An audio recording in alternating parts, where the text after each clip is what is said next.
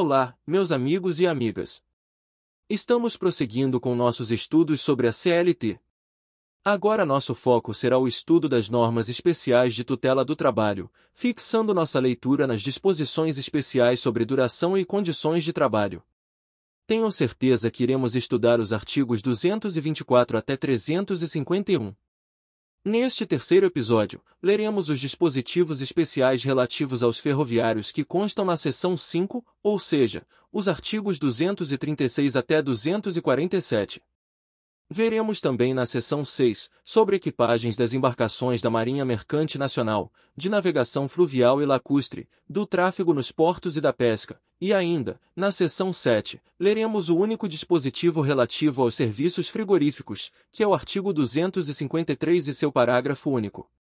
Em seguida, passaremos à leitura da seção 10, que trata do trabalho em minas de subsolo, relativa aos artigos 293 a 301.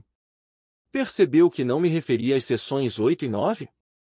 Isso aconteceu porque os artigos de número 254 até 292, correspondentes às seções 8 e 9 foram revogados pela Lei nº 8.630 de 1993. Por fim, seguiremos com a leitura da seção 11 que trata dos jornalistas profissionais, que vai do artigo 302 até o artigo 316 e seu parágrafo único. Destaco que, além disso, leremos as súmulas e orientações jurisprudenciais correspondentes aos dispositivos mencionados. Lembremos que o presente material foi produzido pelo professor Lindomar Teixeira, visando fomentar os estudos sobre a norma seletista. Vamos então começar nosso estudo de hoje. Seção 5 do Serviço Ferroviário.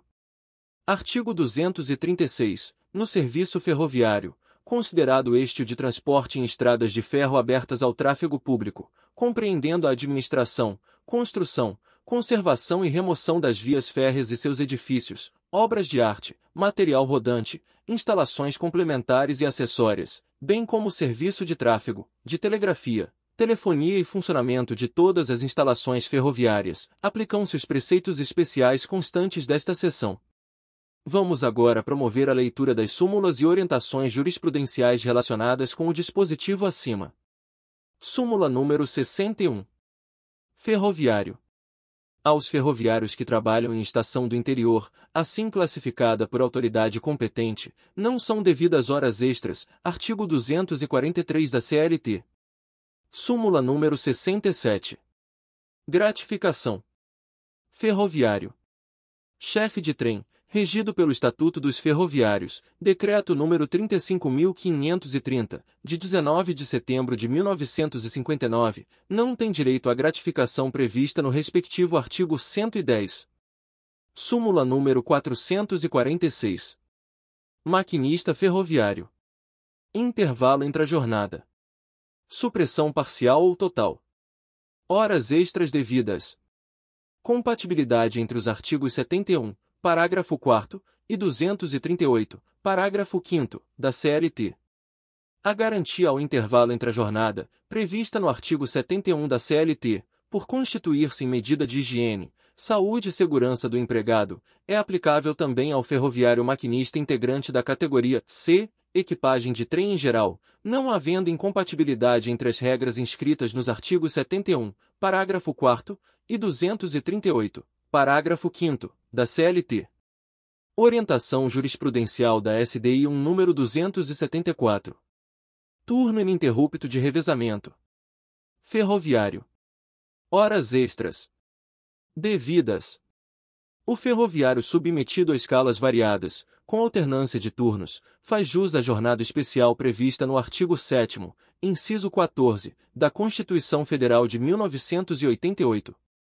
Terminada a leitura das jurisprudências do TST, vamos voltar à leitura da CLT.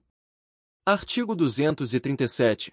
O pessoal a que se refere o artigo antecedente fica dividido nas seguintes categorias. A linha A. Funcionários de alta administração, chefes e ajudantes de departamentos e seções, engenheiros residentes, chefes de depósitos, inspetores e demais empregados que exercem funções administrativas ou fiscalizadoras. A linha B pessoal que trabalha em lugares ou trechos determinados e cujas tarefas requeram atenção constante, pessoal de escritório, turmas de conservação e construção da via permanente, oficinas e estações principais, inclusive os respectivos telegrafistas, pessoal de tração, lastro e revistadores. A linha C.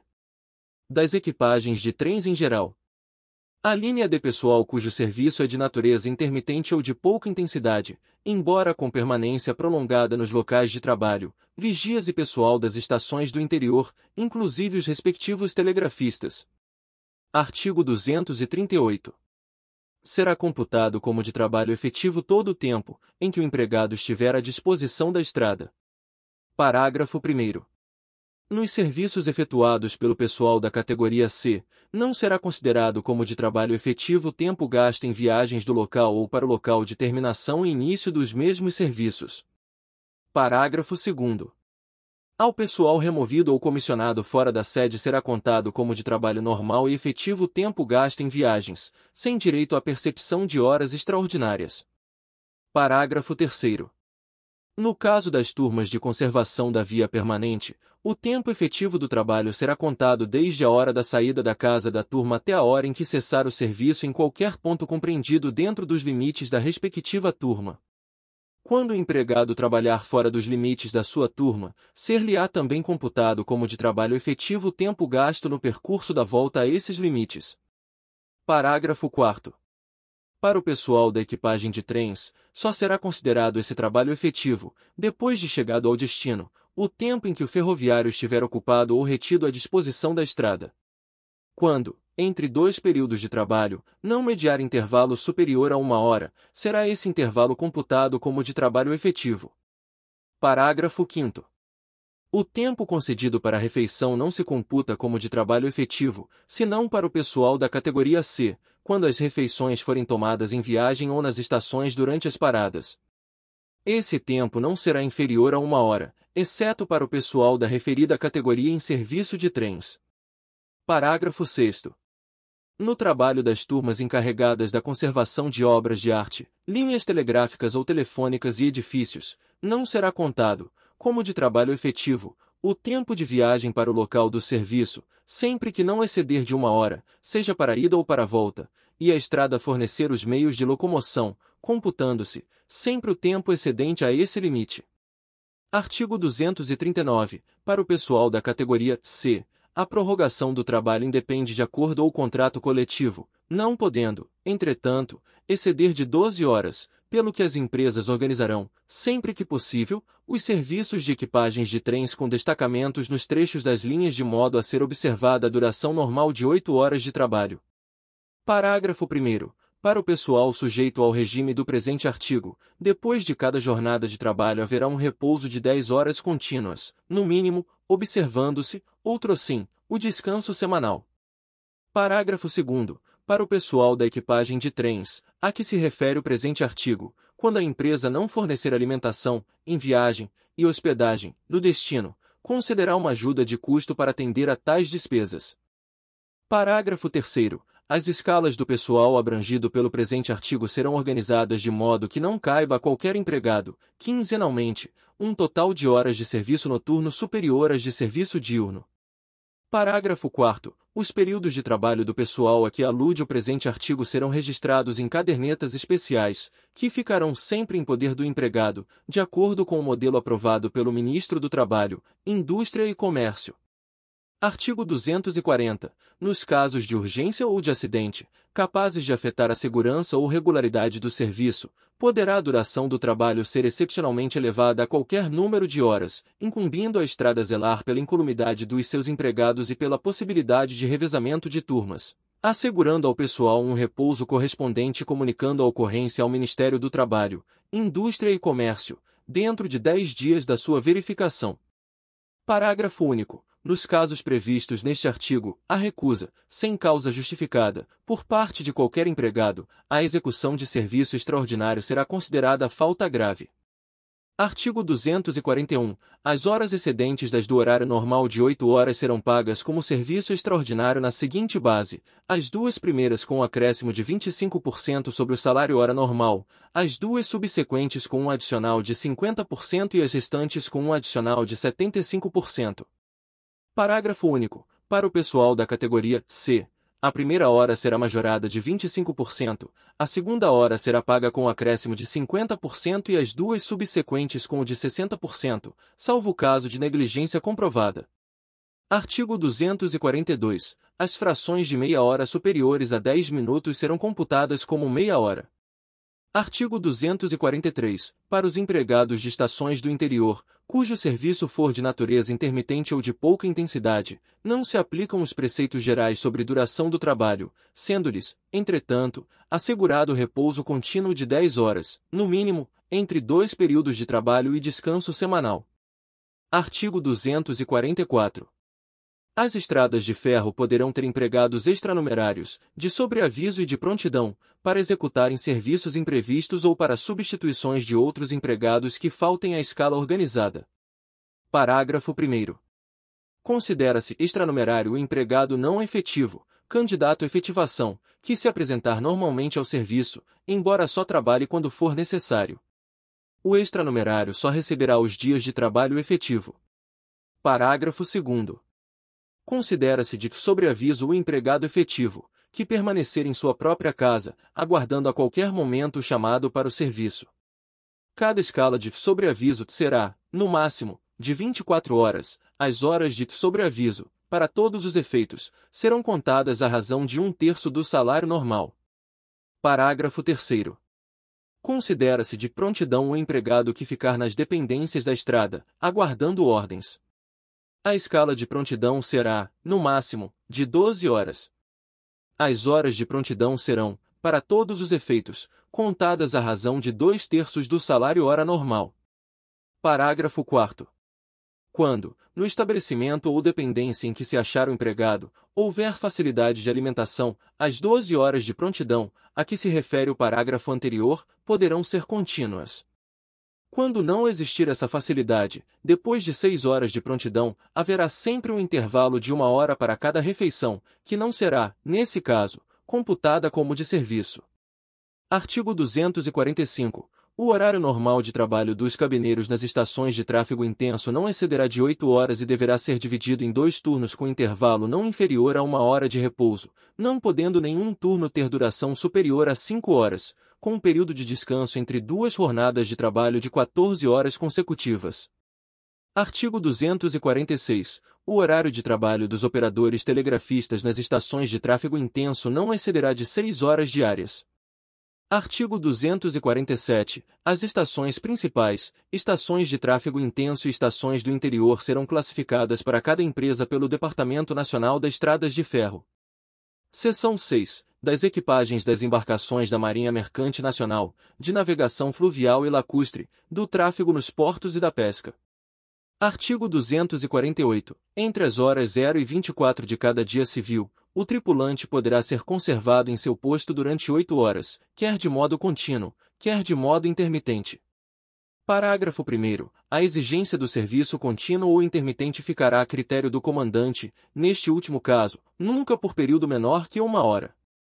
Parágrafo 2 Os serviços de quarto nas máquinas, passadiço, vigilância e outros que, consoante parecer médico, possam prejudicar a saúde do tripulante serão executados por períodos não maiores e com intervalos não menores de 4 horas. Artigo 249. Todo o tempo de serviço efetivo, excedente de 8 horas, ocupado na forma do artigo anterior, será considerado de trabalho extraordinário, sujeito à compensação a que se refere o artigo 250, exceto se se tratar de trabalho executado. A. Em virtude de responsabilidade pessoal do tripulante no desempenho de funções de direção, sendo consideradas como tais todas aquelas que a bordo se achem constituídas em um único indivíduo com responsabilidade exclusiva e pessoal.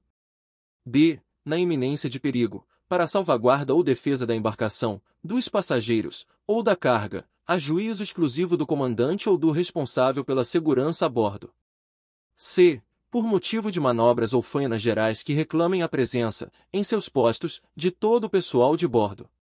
D. Na navegação lacustre e fluvial, quando se destina ao abastecimento do navio ou embarcação de combustível e rancho, ou por efeito das contingências da natureza da navegação, na transposição de passos ou pontos difíceis, inclusive operações de alívio ou transbordo de carga, para obtenção de calado menor para essa transposição. Parágrafo 1. o trabalho executado aos domingos e feriados será considerado extraordinário, salvo se se destinar a. Ao serviço de quartos e vigilância, movimentação das máquinas e aparelhos de bordo, limpeza e higiene da embarcação, preparo de alimentação da equipagem e dos passageiros, serviço pessoal destes, e bem assim, aos socorros de urgência ao navio ou ao pessoal. B. Ao fim da navegação ou das manobras para entrada ou saída de portos, atracação, desatracação, embarque ou desembarque de carga e passageiros.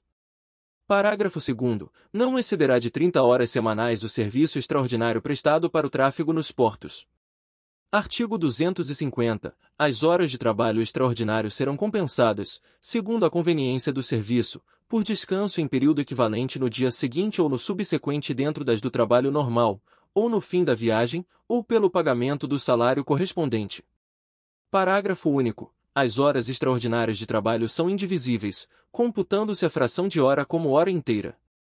Artigo 251. Em cada embarcação haverá um livro em que serão anotadas as horas extraordinárias de trabalho de cada tripulante, e outro, do qual constarão, devidamente circunstanciadas, as transgressões dos mesmos tripulantes.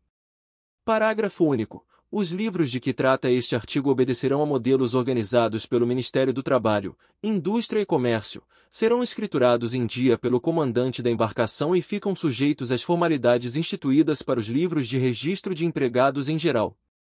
Artigo 252. Qualquer tripulante que se julgue prejudicado por ordem emanada de superior hierárquico poderá interpor recurso, em termos, perante a Delegacia do Trabalho Marítimo, por intermédio do respectivo comandante, o qual deverá encaminhá-lo com a respectiva informação dentro de cinco dias, contados de sua chegada ao porto. Seção 7. Dos serviços frigoríficos, Artigo 253. Para os empregados que trabalham no interior das câmaras frigoríficas e para os que movimentam mercadorias do ambiente quente ou normal para o frio e vice-versa, depois de uma hora e 40 minutos de trabalho contínuo, será assegurado um período de 20 minutos de repouso, computado esse intervalo como de trabalho efetivo. Parágrafo único. Considera-se artificialmente frio, para os fins do presente artigo, o que for inferior, nas primeira, segunda e terceira zonas climáticas do mapa oficial do Ministério do Trabalho, Indústria e Comércio, a 15 graus, na quarta zona a 12 graus, e nas quinta, sexta e sétima zonas a 10 graus. Seção 8. Dos serviços de estiva. Artigos 254 a 284, revogados pela Lei nº 8.630, de 25 de fevereiro de 1993. Seção 9. Dos serviços de capatazias nos portos. Artigos 285 a 292, revogados pela Lei nº 8.630, de 25 de fevereiro de 1993. Seção 10. Do trabalho em minas de subsolo. Artigo 293. A duração normal do trabalho efetivo para os empregados em minas no subsolo não excederá de 6 horas diárias ou de 36 semanais. Artigo 294. O tempo despendido pelo empregado da boca da mina ao local do trabalho e vice-versa será computado para o efeito de pagamento do salário. Artigo 295. A duração normal do trabalho efetivo no subsolo poderá ser elevada até 8 horas diárias ou 48 semanais, mediante acordo escrito entre empregado e empregador ou contrato coletivo de trabalho, sujeita a essa prorrogação a prévia licença da autoridade competente em matéria de higiene do trabalho. Parágrafo único. A duração normal do trabalho efetivo no subsolo poderá ser inferior a 6 horas diárias, por determinação da autoridade de que trata este artigo, tendo em vista condições locais de insalubridade e os métodos e processos do trabalho adotado. Artigo 296. A remuneração da hora prorrogada será no mínimo de 25% superior à da hora normal e deverá constar do acordo ou contrato coletivo de trabalho. Artigo 297. Ao empregado no subsolo será fornecida, pelas empresas exploradoras de minas, a alimentação adequada à natureza do trabalho, de acordo com as instruções estabelecidas pelo Serviço de Alimentação da Previdência Social e aprovadas pelo Ministério do Trabalho, Indústria e Comércio. Artigo 298. Em cada período de três horas consecutivas de trabalho, será obrigatória uma pausa de 15 minutos para repouso, a qual será computada na duração normal de trabalho efetivo. Artigo 299. quando nos trabalhos de subsolo ocorrer acontecimentos que possam comprometer a vida ou saúde do empregado, deverá a empresa comunicar o fato imediatamente à autoridade regional do trabalho, do Ministério do Trabalho, Indústria e Comércio. Artigo 300. Sempre que, por motivo de saúde, for necessária a transferência do empregado, a juízo da autoridade competente em matéria da segurança e da medicina do trabalho, dos serviços no subsolo para os de superfície, é a empresa obrigada a realizar essa transferência, assegurando ao transferido a remuneração atribuída ao trabalhador de superfície em serviço equivalente, respeitada a capacidade profissional do interessado. Parágrafo único. No caso de recusa do empregado em atender a essa transferência, será ouvida a autoridade competente em matéria de higiene e segurança do trabalho, que decidirá a respeito. Artigo 301. O trabalho no subsolo somente será permitido a homens, com idade compreendida entre 21 e 50 anos, assegurada a transferência para a superfície nos termos previstos no artigo anterior. Seção 11. Dos jornalistas profissionais. Artigo 302. Os dispositivos da presente seção se aplicam aos que nas empresas jornalísticas prestem serviços como jornalistas, revisores, fotógrafos ou na ilustração, com as exceções dela previstas. Parágrafo 1. Entende-se como jornalista o trabalhador intelectual cuja função se estende desde a busca de informações até a redação de notícias e artigos e a organização, orientação e direção desse trabalho. Parágrafo 2 consideram-se empresas jornalísticas, para os fins desta seção, aquelas que têm a seu cargo a edição de jornais, revistas, boletins e periódicos, ou a distribuição de noticiário, e, ainda, a radiodifusão em suas sessões destinadas à transmissão de notícias e comentários. Vamos ler agora as orientações jurisprudenciais e precedentes normativos ligados a esse tema. Orientação jurisprudencial da SDI 1 número 407. Jornalista, Empresa não jornalística. Jornada de trabalho reduzida. Artigos 302 e 303 da CLT. O jornalista que exerce funções típicas de sua profissão, independentemente do ramo de atividade do empregador, tem direito à jornada reduzida prevista no artigo 303 da CLT. Precedente normativo número 55. Jornalista. Contrato de trabalho. O empregador é obrigado a mencionar no contrato de trabalho o órgão de imprensa no qual o jornalista vai trabalhar. Precedente normativo número 112. Jornalista. Seguro de vida. Institui-se a obrigação do seguro de vida em favor de jornalista designado para prestar serviço em área de risco. Voltemos à leitura da CLT.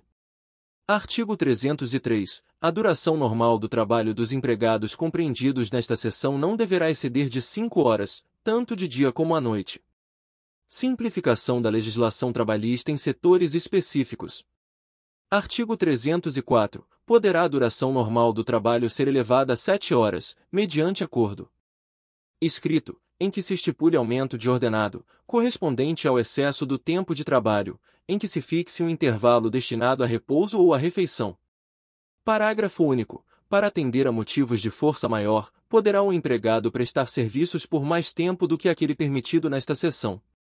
Em tais casos, porém o excesso deve ser comunicado à Divisão de Fiscalização do Departamento Nacional do Trabalho ou às delegacias regionais do Ministério do Trabalho, Indústria e Comércio, dentro de cinco dias, com a indicação expressa dos seus motivos.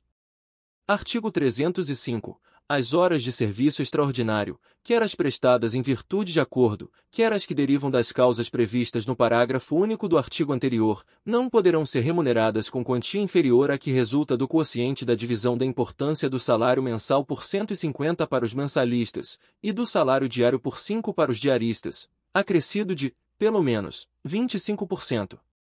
Artigo 306. Os dispositivos dos artigos 303, 304 e 305 não se aplicam àqueles que exercem as funções de redator-chefe, secretário, subsecretário, chefe e subchefe de revisão, chefe de oficina, de ilustração e chefe de portaria.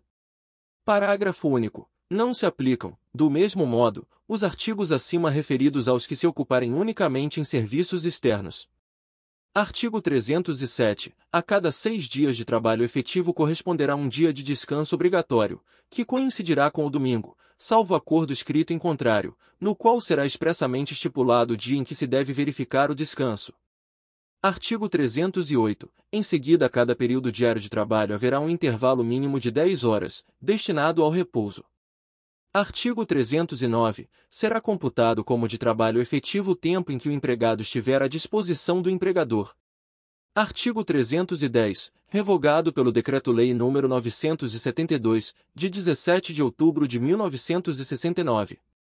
Artigo 311. Para o registro de que trata o artigo anterior, deve o requerente exibir os seguintes documentos.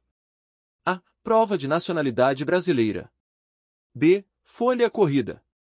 C. Prova de que não responde a processo ou não sofreu condenação por crime contra a segurança nacional. D. Carteira de Trabalho e Previdência Social. Parágrafo 1. Aos profissionais devidamente registrados será feita a necessária declaração na Carteira de Trabalho e Previdência Social. Parágrafo 2. Aos novos empregados será concedido o prazo de 60 dias para apresentação da Carteira de Trabalho e Previdência Social, fazendo-se o registro condicionado a essa apresentação e expedindo-se um certificado provisório para aquele período. Artigo 312. O registro dos diretores proprietários de jornais será feito, no Distrito Federal e nos Estados, e independentemente da exigência constante do artigo 311, letra D, da presente seção. Parágrafo 1. A prova de profissão, apresentada pelo diretor proprietário juntamente com os demais documentos exigidos, consistirá em uma certidão, fornecida nos estados e território do Acre, pelas juntas comerciais ou cartórios, e, no Distrito Federal, pela seção competente do Departamento Nacional de Indústria e Comércio, do Ministério do Trabalho, Indústria e Comércio. Parágrafo 2. Aos diretores proprietários regularmente inscritos será fornecido um certificado do qual deverão constar o livro e a folha em que houver sido feito o registro. Artigo 313. Aqueles que, sem caráter profissional, exercerem atividades jornalísticas, visando fins culturais, científicos ou religiosos, poderão promover sua inscrição como jornalistas, na forma desta seção. Parágrafo 1. As repartições competentes do Ministério do Trabalho, Indústria e Comércio manterão, para os fins do artigo anterior, um registro especial, anexo ao dos jornalistas profissionais, nele inscrevendo os que satisfaçam os requisitos das alíneas A, B e C do artigo 311 e apresentem prova do exercício de atividade jornalística não profissional, o que poderá ser feito por meio de atestado de associação cultural, científica ou religiosa idônea. Parágrafo 2. O pedido de registro será submetido a despacho do ministro que, em cada caso, apreciará o valor da prova oferecida. Parágrafo 3. O registro de que trata o presente artigo tem caráter puramente declaratório e não implica no reconhecimento de direitos que decorrem do exercício remunerado e profissional do jornalismo. Artigo 314. Revogado pelo Decreto-Lei nº 972, de 17 de outubro de 1969. Artigo 315 o governo federal, de acordo com os governos estaduais, promoverá a criação de escolas de preparação ao jornalismo, destinadas à formação dos profissionais da imprensa. Artigo 316. A empresa jornalística que deixar de pagar pontualmente, e na forma acordada, os salários devidos a seus empregados, terá suspenso seu funcionamento, até que se efetue o pagamento devido. Parágrafo único. Para os efeitos do cumprimento deste artigo deverão os prejudicados reclamar contra a falta de pagamento perante a autoridade competente, proferida a condenação, desde que a empresa não a cumpra, ou, em caso de recurso, não deposite o valor da indenização, a autoridade que proferir a condenação oficiará a autoridade competente, para a suspensão da circulação do jornal. Em igual pena de suspensão incorrerá a empresa que deixar de recolher as contribuições devidas às instituições de previdência social. Encerramos aqui este episódio. Voltaremos a seguir em outro momento com um novo episódio, que prosseguirá com as diretrizes especiais da tutela de outros trabalhadores protegidos pela CLT.